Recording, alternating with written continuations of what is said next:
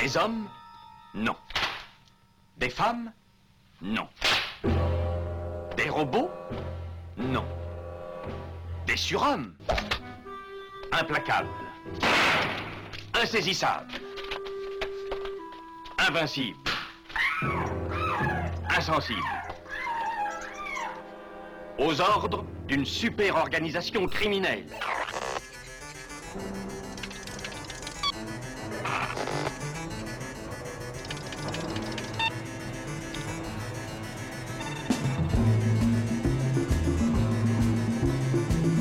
Impossible. Rien n'est impossible pour... Culture prohibée. Bienvenue pour ce nouvel épisode de Culture Prohibée. Culture Prohibée, c'est l'émission hebdomadaire de la culture planète du Ciboulot animée par l'équipe des films de la Gorgone. Sur le site des films de la Gorgone, www.lesfilmsdelagorgone.fr, vous pouvez télécharger nos précédentes émissions déjà diffusées sur cette antenne. Culture Prohibée, c'est aussi un profil Facebook et un blog culture-prohibée.blogspot.fr.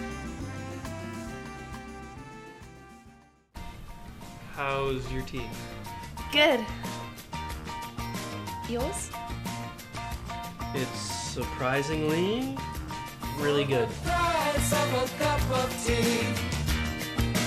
You got cover.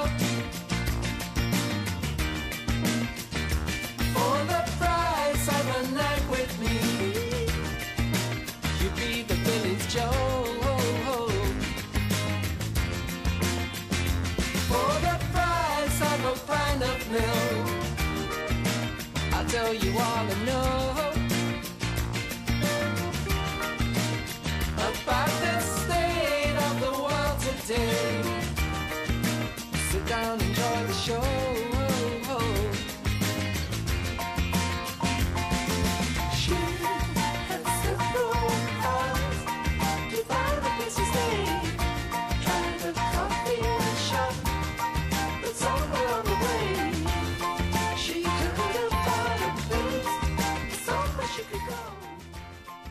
Au sommaire aujourd'hui, une émission consacrée à la bande dessinée, dont nos derniers coups de cœur hein, en matière de 9e art, avec euh, Légère Amertume, une histoire du thé d'Elani, Jai et Kofi Roger Nguessan, euh, Le cauchemar d'Obi de Shino Tenso Tenso et Jamoni Kezo, j'espère que je le dis bien, c'est publié chez l'Armatan BD. Euh, on causera aussi de Le Spécimen de Walter Hill, Matt et Julien Ribas aux éditions Rue de Sèvres, de la série Kill or Be Killed de Ted Brubaker, Sean Phillips et Elizabeth Brett Weiser, paru chez Delcourt, des comic strips inédits de Conan de Roy Thomas, Ernie Chan et John Buscema, paru chez Néophélis Éditions, et enfin de Chloé Trop plein d'écume de Riverstone, paru chez Dynamite dans la collection euh, Canicule.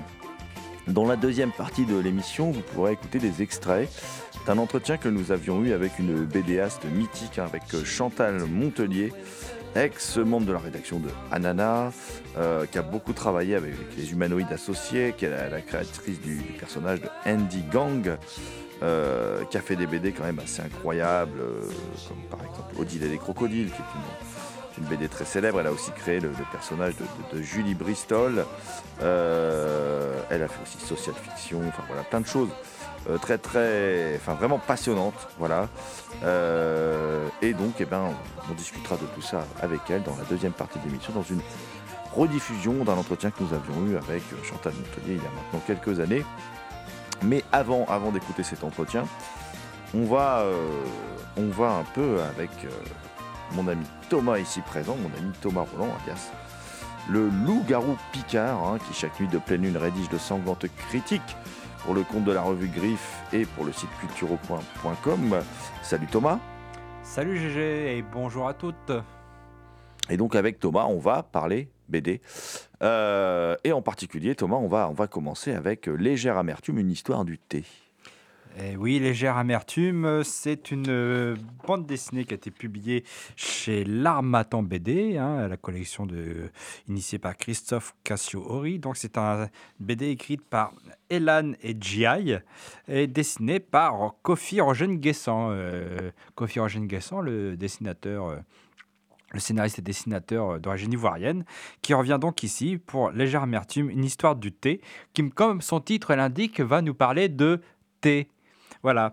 Euh, cette fois, c'est une BD qui est quand même un peu différente euh, de celle dont, on- dont nous avions parlé précédemment, c'est-à-dire euh, Chaka, même si nous parlons d'histoire et qu'il y a quand même un petit peu de violence, mais beaucoup moins que dans Chaka. Alors, les auteurs nous mènent de la Côte d'Ivoire à la Chine, en passant par la Sierra Leone.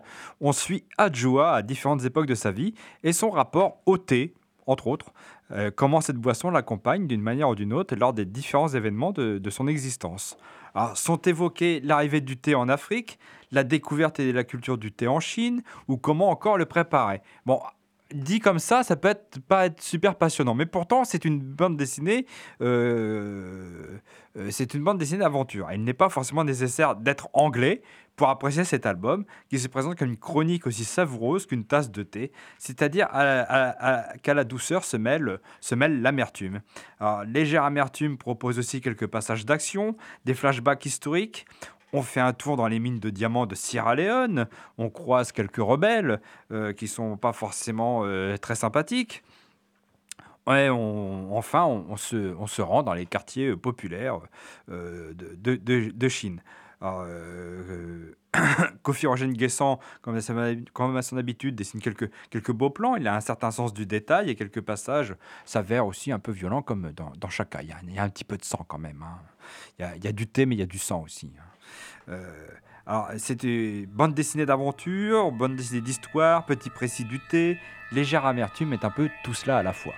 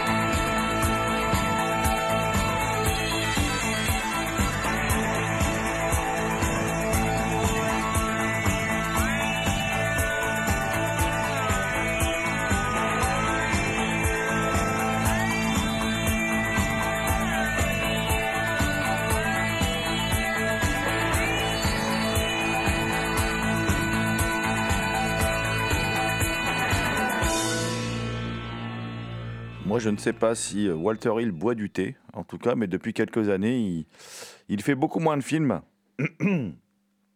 Et par contre, il a entrepris une collaboration avec le scénariste Matt, euh, à qui il donne des scénarios, euh, qu'il écrit des scénarios originaux ou des idées d'histoire, et que Matt se retranscrit après et confie à des dessinateurs.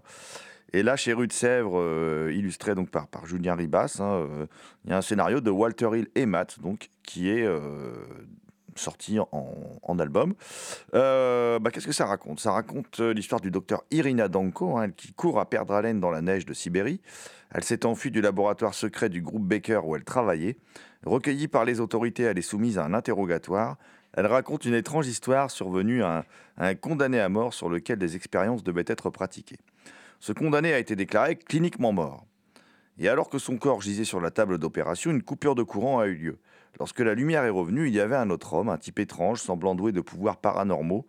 C'est le début pour la docteure Irina Danko et le reste de son équipe d'étranges phénomènes. Alors j'ai envie de dire que, bon, pour avoir suivi euh, ces dernières années les autres BD de Walter Hill, hein, Balles et Corps et âme, que euh, celle-ci est la moins réussie des trois. Voilà, c'est la moins intéressante.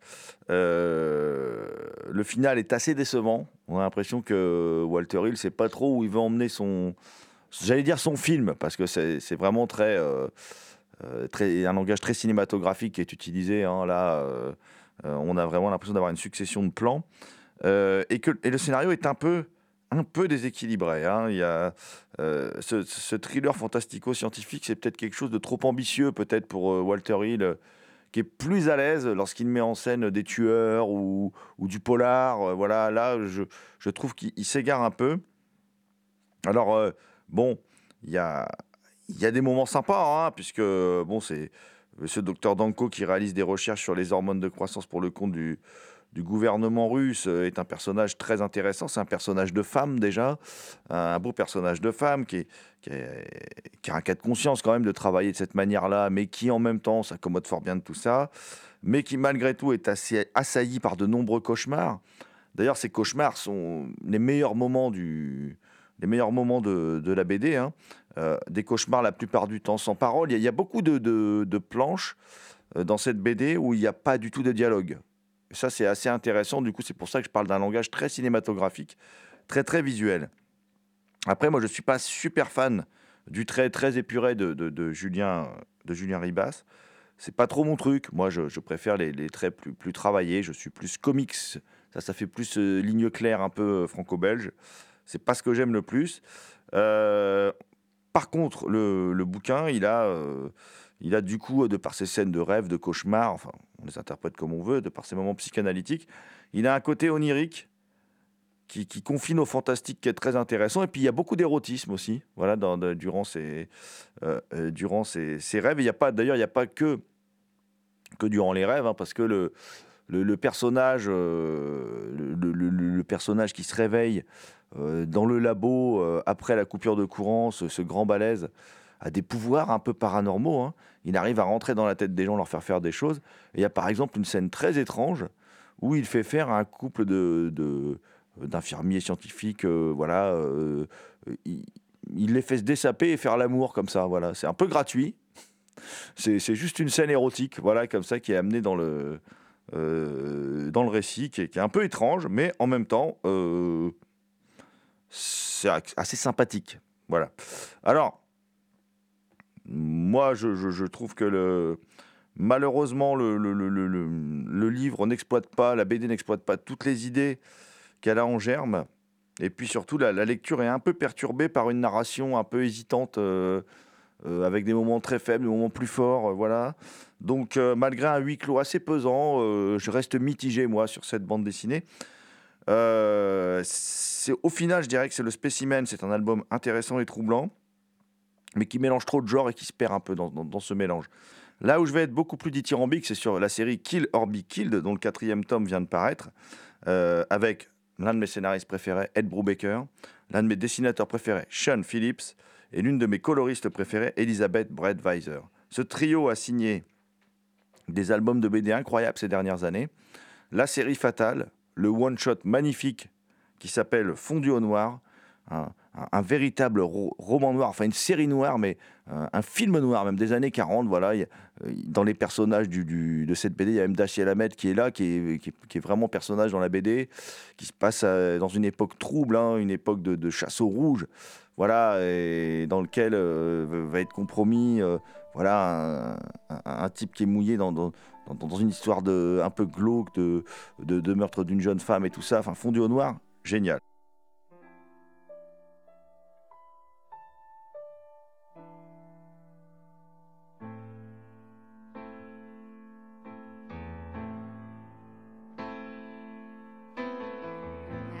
Something deep inside that fear and you cannot hide. The memory never leaves your mind.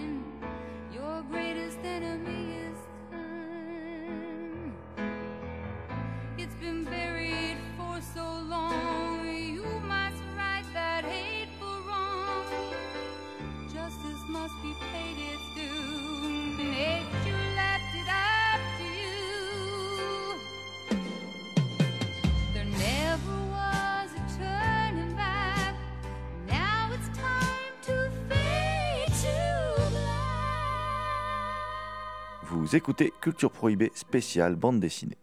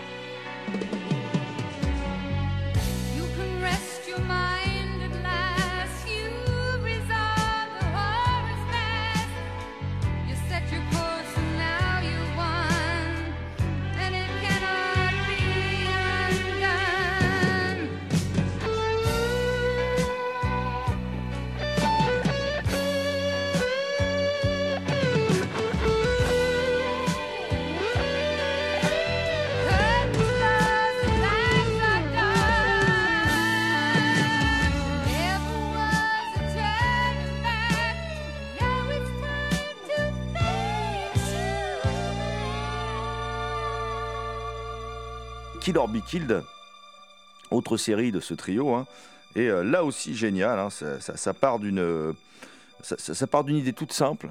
C'est paru chez Delcourt, hein, comme les, tous les polars, euh, toutes les, tous les polars et thrillers de, Ed Brubaker.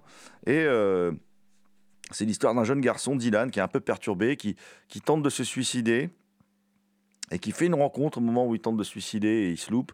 C'est celle d'un démon qui lui dit du coup de tuer chaque mois quelqu'un euh, et c'est ça le prix de sa survie. Voilà. Alors chaque mois il doit tuer un sale type. Alors du coup Dylan devient un, justicier un peu étrange. Et dans le, quatrième tome, Dylan, euh, donc qui est le narrateur, hein, qui s'adresse au lecteur, est interné dans l'institution psychiatrique de Serenity Oaks. Et puis il y a un petit flashback. On voit qu'il s'est remis en couple avec euh, avec son amoureuse, hein, avec qui il traîne et depuis le début de la série, euh, qui s'appelle Kira. Il consulte un, psy qui lui prescrit des médocs, mais le problème c'est que le démon lui apparaît toujours. Mais nous on ne sait pas si le démon c'est le fruit de son imagination, s'il est complètement taré, ou euh, si euh, ce démon existe. Et euh, un soir il décide de tout déballer à Kira. Et le problème c'est que le colocataire qui est aussi l'ex de Kira, donc son ennemi juré, hein, voilà, écoute à la porte. Et ça, ça l'énerve. Du coup, il, il s'énerve. Il manque de tuer ce type en l'étranglant. Et c'est là qu'il se retrouve interné. Et coup de bol, pendant qu'il se retrouve interné, il a un copycat, c'est-à-dire un autre type qui s'habille comme lui en justicier et qui va finir par se faire flinguer par les flics. Du coup, l'affaire, elle est pliée. Sauf que non, elle n'est pas pliée. Et on va assister à une conclusion magistrale de, de- cette série d'Ed Brubaker. Alors, euh, l'ambiguïté est plus que jamais présente dans ce comics vaguement inspiré du Death Note de, de Oba et Obata. hein. Euh, la question c'est Dylan, est-ce qu'il est oui ou non taré? Euh, Et là où Brubaker est quand même assez fort, c'est que cette folie c'est n'est plus vraiment le sujet de ce dernier tome, parce que nous on est en empathie avec Dylan. On est presque en train d'acquiescer à sa vision du monde. Après tout, elle n'est pas totalement fausse. hein, euh. Après, la question, est-ce que cela justifie de tuer des gens? Ça, c'est autre chose. Et c'est là que c'est très fort, parce que comme Dylan dialogue avec le lecteur, euh, le lecteur est très troublé, voilà. Et Brubaker s'amuse beaucoup dans ce quatrième tome qui multiplie les flashbacks, les flash-forward. Euh, Dylan va jusqu'à s'excuser pour le récit qui est un poil confus, forcément, puisque on fait des allers-retours dans le, dans le futur et dans le passé. Euh, mais pourtant, il y a Lily Sharp, hein, qui est une inspectrice de police opiniâtre, personnage comme les aime beaucoup Ed Brubaker, euh, qui va lui faire remarquer que, bon, malgré de bonnes intentions, il ne peut pas s'arroger le droit de faire justice lui-même. Et oui, parce que cette fliquette euh, dure à cuire n'est pas qu'un qui enquête sur Dylan, et la preuve que cette BD n'est pas qu'un voyage dans la tête d'un psychotique. C'est aussi un très bon polar, comme Brubaker et Phillips en ont le secret depuis la série Criminals. Euh, on l'aime tellement, hein, ce psychotique, en fait, à la manière de, de la série culte de chez Marvel, Essie. Je ne sais pas si vous vous rappelez de cette série qui s'appelait Essie. Brubaker nous fait rêver dans ce tome à un monde meilleur pour Dylan. Alors, D'une beauté incroyable, d'une noirceur implacable, cette BD behavioriste est dotée de dessins fabuleux. J'adore le trait sobre de Sean Phillips, qui convient très bien à cette série qui mixe polar et fantastique. Le découpage, des flashbacks, tout cela fait penser au film noir. En fait, Phillips et Brett Weiser, avec son talent de coloriste unique, sublime le banal et c'est superbe. C'est pour moi dans la droite lignée du travail d'un David Mazzucchelli sur le Daredevil Born Again, superbe scénarisé par un Frank Miller au sommet de son art en 1986. C'est du même niveau. Brubaker étant un scénariste de génie, jamais aussi bon que lorsqu'il s'attaque au polar. Nous attendons avec impatience la prochaine production du trio à paraître chez Delcourt. Mes héros ont toujours été des junkies. Je ne sais pas, Thomas, s'il est question de, de junkies dans le cauchemar d'Obi, mais je vais te laisser nous en causer. Le cauchemar d'Obi, c'est une bande dessinée écrite par Shino et Tenzo Tenzo, deux scénaristes euh, qui signent sous pseudonyme et qui est mise en image par Ramon Ebale. Alors, euh, caricaturiste, dessinateur de bande dessinée, Ramon Ebale avait réussi à fuir son pays, la Guinée équa- équatoriale, pour s'installer avec sa famille au, au Paraguay. Seulement, il a dû retourner en Guinée équatoriale pour renouveler son passeport. Bon, là, il se fait, euh, il se fait arrêter. Il fait 4 mois de prison avant d'être euh, assigné à résidence, euh, donc loin de sa famille, depuis un an. Et tout ça pourquoi? Tout ça à cause du cauchemar d'Obi. Parce que le cauchemar d'Obi est une BD qui est quand même assez féroce, qui tourne en ridicule. Teodoro Obiang Nguema, l'actuel président de la Guinée équatoriale, petit pays situé entre le Cameroun et le, Gabon. Je ne connaissais même pas son existence jusqu'à maintenant. hein. J'avoue ma nullité en géographie. Cet homme d'État succède à son oncle Francisco Massis Nguema en 1982, qui l'a évidemment aidé à, quitter le pouvoir de façon un peu définitive. hein. Euh, depuis, il mène son pays du- du- d'une main de maître, accumule des richesses du fait que c'est l'un des principaux producteurs de pétrole. Bon, il faut voir le bon côté des choses. Il organise des élections de façon régulière, tous les 7 ans, et est réélu avec plus de 90% des voix à chaque fois. hein. Finalement, ils sont pas si malheureux les, pour voter euh, en masse comme ça pour, euh, pour ce charmant Teodoro Obiang Nguema.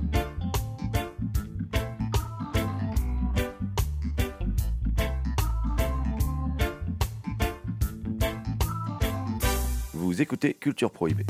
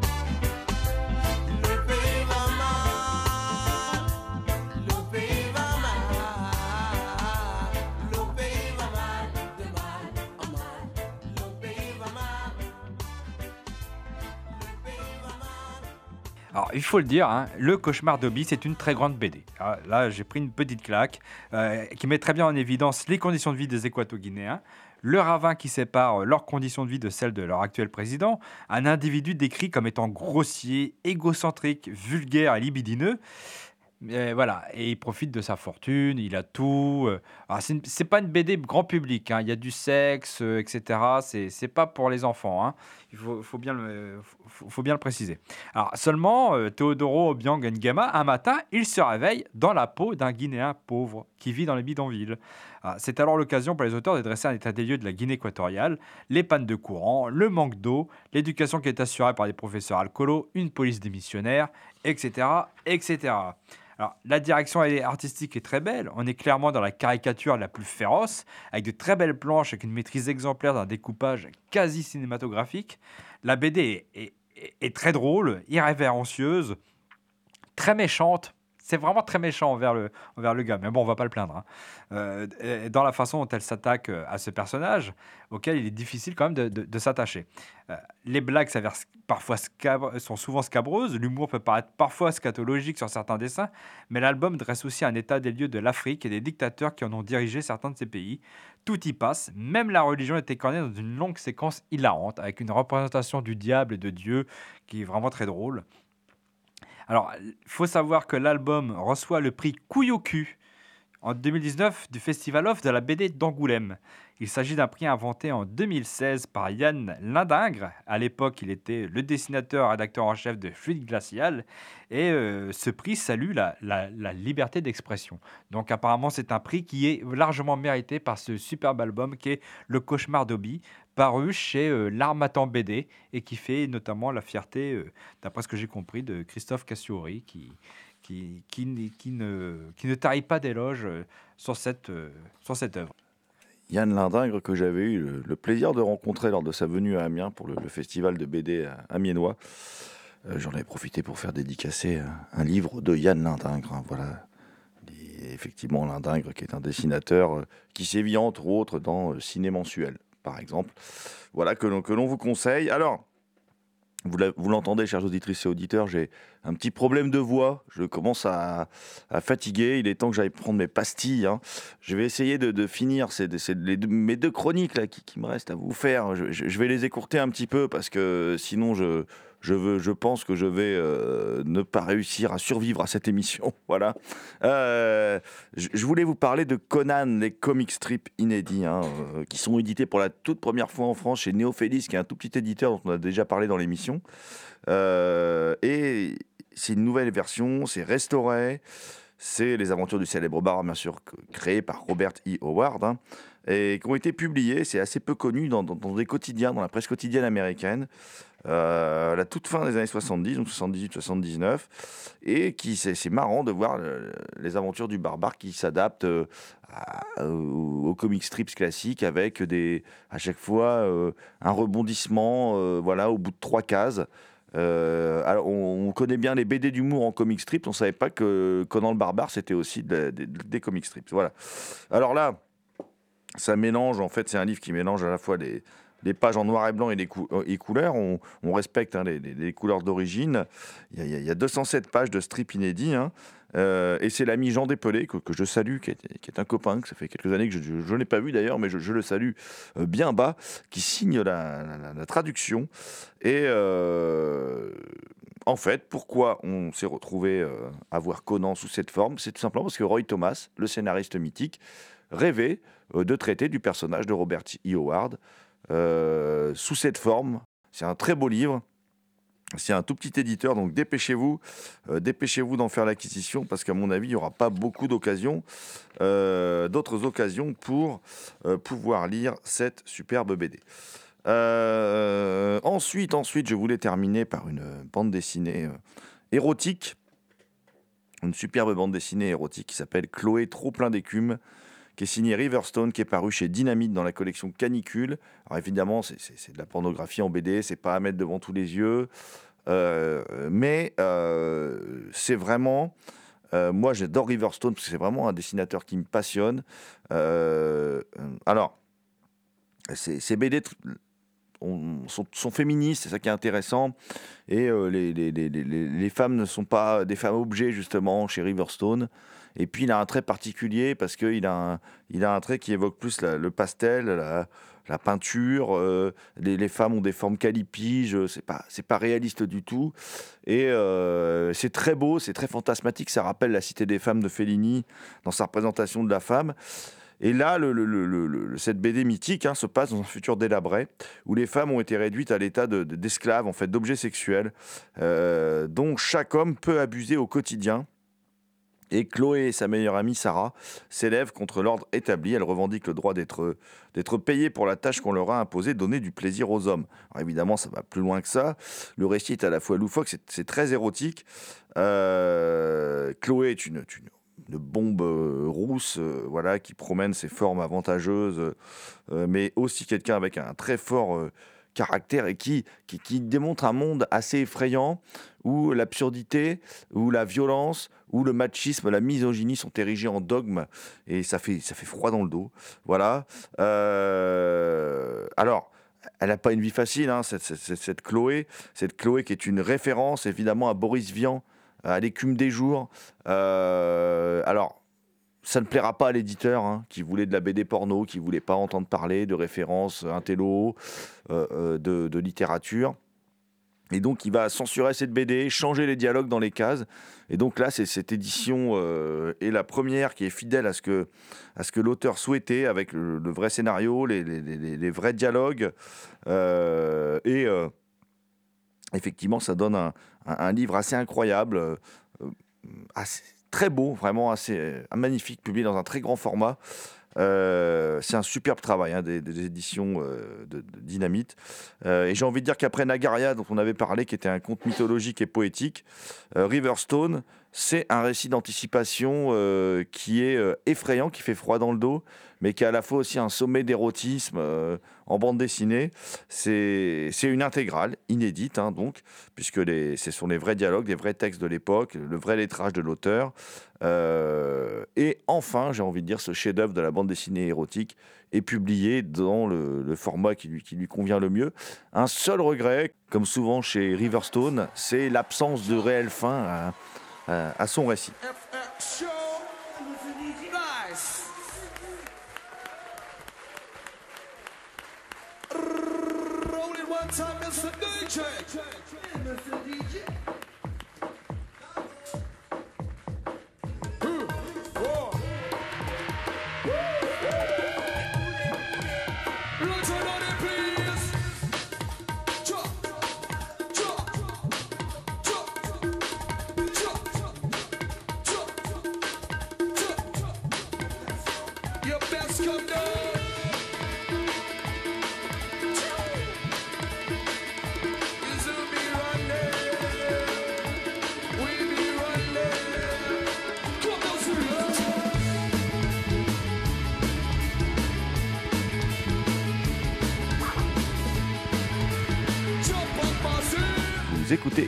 Prohibée spéciale bande dessinée.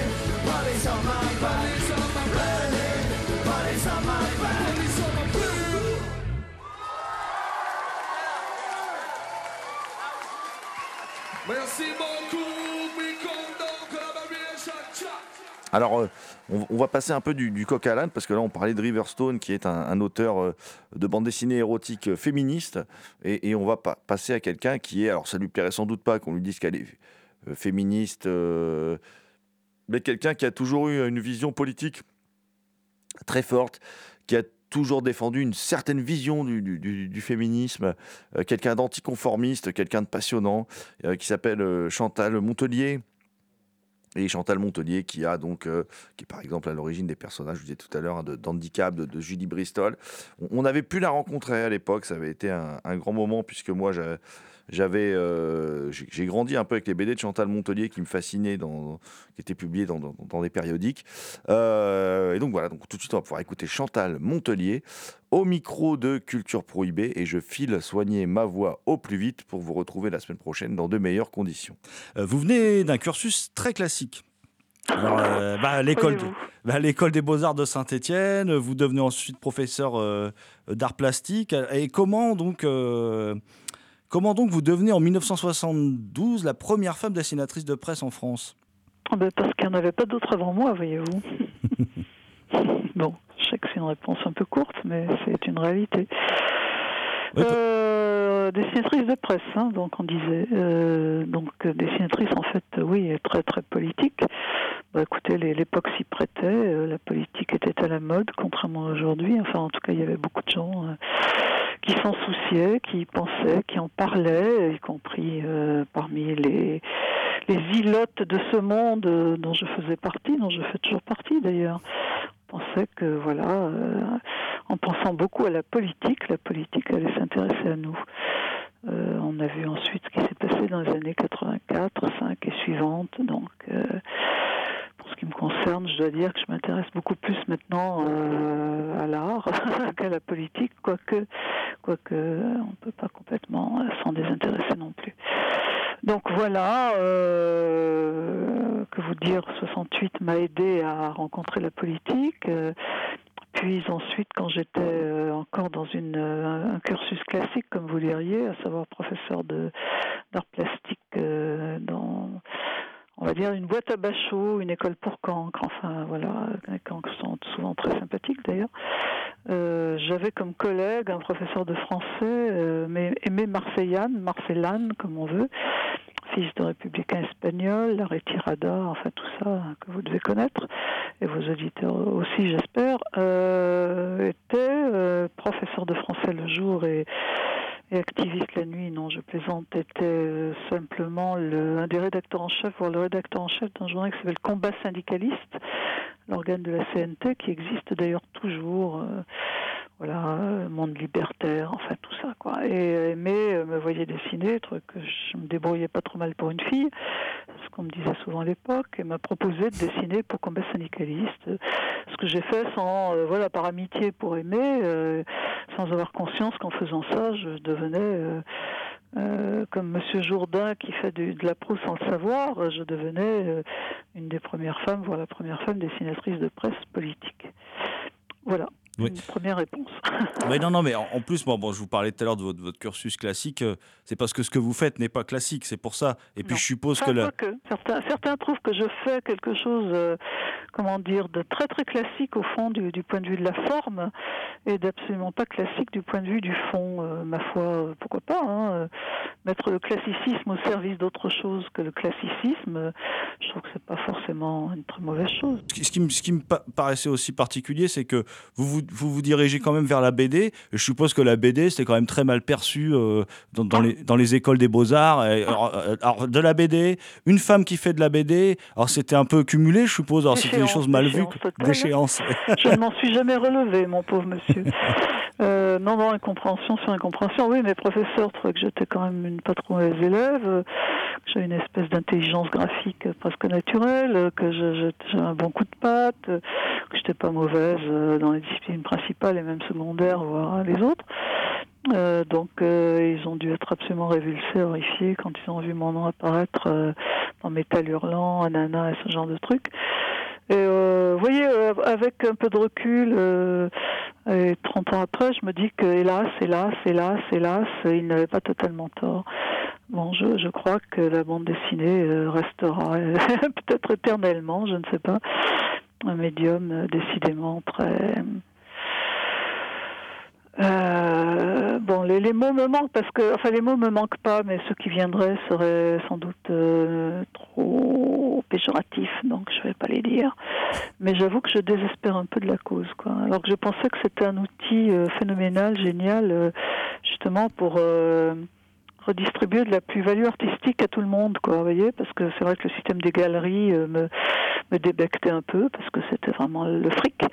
Euh, donc l'édition me paraissait un médium beaucoup plus démocratique euh, et on pouvait faire passer du visuel et du visuel pas trop stupide, pas trop vulgaire, pas trop démagogique, pas trop pute à l'intérieur d'un bouquin que tout le monde pouvait plus ou moins se procurer à raison de 5, 10, euh, 12 euros par personne. Euh, or non, les marchands du temple ont été bien plus forts que nous, enfin que moi en tout cas. Voilà. Et parce que la BD est entrée dans les galeries aujourd'hui, de toute façon, en plus. C'est pas tant le problème, oui, en plus, en plus, en plus. Mais c'est surtout que les marchands du temple euh, ont- sont rentrés dans la BD, ils y étaient déjà. Et ils ont su euh, faire ce qu'il fallait pour que la bande dessinée ne, ne, vienne pas, ne devienne pas trop, euh, j'allais dire, soit un moyen d'éducation populaire, mais j'aime pas du tout cette expression, euh, euh, soit euh, un outil, euh, voilà, de, on va dire, de, de libération, d'éducation éducation de l'œil, euh, fertiliser la rétine, quoi, apprendre aux gens à regarder autre chose que Foutier Sabat, Foutier Sabaco, non, Fouquier Sabato, enfin, vous voyez ce que je veux dire Oui, oui, oui. Je ne peux pas prononcer ces noms-là sans, sans les écorcher. Euh, l'image télé, quoi, l'image télé, c'est rendre rendre à l'imagerie populaire euh, ce qu'elle mérite, c'est-à-dire une certaine dignité, une certaine noblesse, voire même un peu d'intelligence. La fin d'Alana m'a marqué au sens euh, où je pense que là il y avait en effet un, outil intéressant pour les femmes, pour leur expression, pour leur imaginaire, euh, pour l'expression de leur imaginaire. Euh, c'était nouveau là aussi, c'était c'était une grande première. Des journaux de presse euh, de ce genre au féminin pluriel, il n'y en avait jamais eu, et puis je pense qu'il n'y en aura plus jamais. Alors peut-être après que, je sais pas, le quatrième réacteur de Fukushima a explosé et puis qu'une nouvelle espèce humaine ne se, ne se soit refaite. Donc je pense qu'il y avait le début de, quelque chose de, de, libérateur pour les femmes et pour leur, leur créativité, quoi. Euh, comme par hasard, euh, sur le plan des arts, euh, voilà, le- la censure euh, pas friponne ou trop friponne, allez savoir, est arrivée et euh, notre journal a été taxé de pornographique. hein. Je mets au défi quiconque, y compris Manara, de trouver la moindre image porno dans, dans Alena, mais peut-être que justement, elle en manquait. Est-il qu'on a été retiré militairement, manu militairement des kiosques euh, pour donc une, por- une pornographie qui n'existait absolument pas. Ce qui évidemment a coulé d'un seul coup d'un seul ce journal qui, qui démarrait à peine, puisque c'était le neuvième numéro. À partir du moment où on n'est plus visible en kiosque, on n'est plus visible nulle part et on n'est plus acheté. Voilà, peut-être que Anana serait morte de sa belle mort naturelle au dixième numéro. Mais euh, je pense que cette censure-là euh, a quand même contribué à, tué ce, canard qui était une belle aventure, en- enfin potentiellement. Oui, parce que vous êtes, vous êtes un peu de toutes les belles aventures à cette époque. Vous êtes dans Métal Hurlant, donc dans Anana, même on l'a dit. même aujourd'hui. Mais voilà, non, mais bien sûr. Mais je comprends quand vous dites en fait que le, le média BD à l'époque vous semblait quelque chose de très très important et qu'il a été depuis récupéré reste, par les le marchands du peuple. Oui, bien sûr. Et mais, mais il est d'un côté aux mains des bobos. Hmm. C'est-à-dire que les bobos, vous voyez ce que je veux dire, hein, c'est pas les bonobos, hein, c'est les bonobos bobos, quoi. Euh, se sont, se sont, sont entrés là-dedans euh, comme s'ils avaient été les premiers, qu'ils avaient tout découvert, notamment euh, la- la- l'autobiographie narcissique et nombriliste, notamment l'autofiction, en évacuant au passage tout ce qui nous a intéressé, nous, dans cette génération issue de 68, c'est-à-dire la politique, le social, la lutte des classes, allez, on va le dire, hein, osons, osons, le féminisme. Mais ce n'est pas un gros mot. Osons, osons, si, si, c'en est devenu un, je vous assure. Euh, voilà, alors l'homoparentalité nous obsédait pas trop à l'époque, mais euh, moi, depuis ça a un peu changé. euh, voilà, donc euh, on, parlait aussi des classes sociales. On avait dans Anana une fille qui s'appelait Trina Robitz, j'espère qu'elle s'appelle toujours comme ça d'ailleurs, qu'elle est encore vivante, qui était une américaine qui faisait une bande dessinée, euh, Rosie la riveteuse, euh, sur l'histoire d'une prolote américaine, voilà, qui tournait les, manettes dans une usine je ne sais pas où et qui euh, qui avait quand même une vie quoi c'était pas complètement un zombie euh, genre euh, dodo métro boulot télé sabatier quoi donc euh, il y avait des choses comme ça qui se passaient bon depuis évidemment ça a un petit peu changé quoi. C'était Culture Prohibée, une émission réalisée en partenariat avec les films de la Gorgone, www.lesfilmsdelagorgone.fr. Toutes les réponses à vos questions sont sur le profil Facebook et le blog de l'émission, culture-prohibée.blogspot.fr. Culture Prohibée était une émission préparée et animée par votre serviteur Jérôme Potier, dit la Gorgone, assisté pour la programmation musicale d'Alexis dit Admiral, ni une émission animée avec Thomas Roland, dit le Loup-Garou Picard, and the Last, but not the least, et je laisse parler de Léo Mania à la technique. Salut les gens, à la prochaine